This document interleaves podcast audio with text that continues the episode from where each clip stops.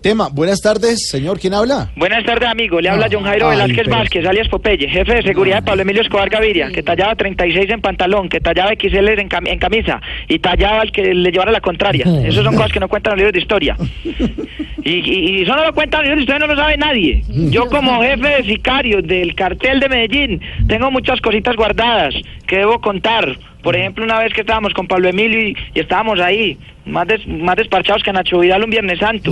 Sí, y le dije al patrón, eh, ¿por qué, por qué no nos traemos el mejor imitador de cantantes de Colombia para un showcito? Y el patrón me dijo, no, ¿sabe qué? Mejor traigamos a Camilo Cifuentes. y lo llamé y le pregunté, Camilo, ¿usted puede venir a cantarle al patrón? Y me dijo, no puedo, yo mando todo grabado o le salgo por teléfono, pero no puedo. Sí. Cosa rara, cosa rara. ¿En serio Camilo dijo eso? Sí, sí, en esa época decía eso. Ahora es, que, ahora es que él va a trabajar, pero en esa época no. Ah. De todas maneras, Camilo va a, a cantarle y al final le terminamos demostrando que nosotros éramos mejores imitadores que él. ¿Cómo así? ¿Cómo? Le pagamos con unos dólares igualitos a los originales. Y eso no lo cuentan los libros de historia, uno lo- no lo dice él porque le da miedo, ¿Ah, sí? porque es un cobarde. ¿Sí? Eso, eso fue una cosa de locos, fue una cosa de locos.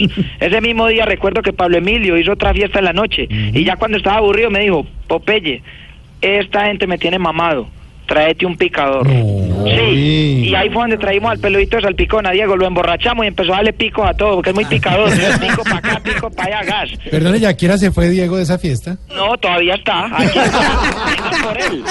Vengan por él. Oiga. Popeye, usted oiga, con el elenco del programa.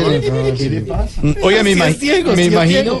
Los libros de historia no mienten, Claudia. Eso no lo cuentan los... Exacto, exacto. eh. Óigame, Popeye, me imagino que está feliz con la serie que está emitiendo el canal Caracol sobre su vida, ¿no? Amigo, no estoy contento. Falso de toda falsedad. ¿Cómo es posible que a esta altura no hayan contado la historia del que tuvimos que arrancarle las bolas? ¿Cómo? ¿Qué? Eh, esa- ¿No saben esa? No, ¿cómo esa no fue? ha salido en la, en la serie. ¿Y cuándo va a salir? Pregunto yo. ¿Cuándo va a salir? Bueno, ¿y cómo fue? Eso fue un 24 de diciembre a las 12 de la noche. Estábamos sentados con el patrón viendo la fiesta de los hogares colombianos, donde salía Jorge Barón con el mismo vestido blanco que le dio el patrón para su primera comunión. ¿Qué le va a dar? Porque- ¿Qué sí, le el pasa? patrón le dio ese señor. vestido para la primera comunión. Y de pronto sonó un volador. Ta, ta, ta, ta, porque así suenan en Medellín los voladores. ¿Cómo? No es como en Bogotá que suenan ta, ta, ta, ta. No, en Medellín suenan ta, ta, ta, ta. no, que es no, muy no, no. distinto. Voladores, Porque en Medellín los veladores diferentes y Pablo Emilio miró a una esquina y vio una sombra rara y me dijo, Pope, ¿qué hay ahí? Y yo fui, cogí el, arma porque son cosas de las que yo me arrepiento. Cogí el arma y me asomé y era el árbol de Navidad. Y le dije, es el árbol, patrón, es el árbol.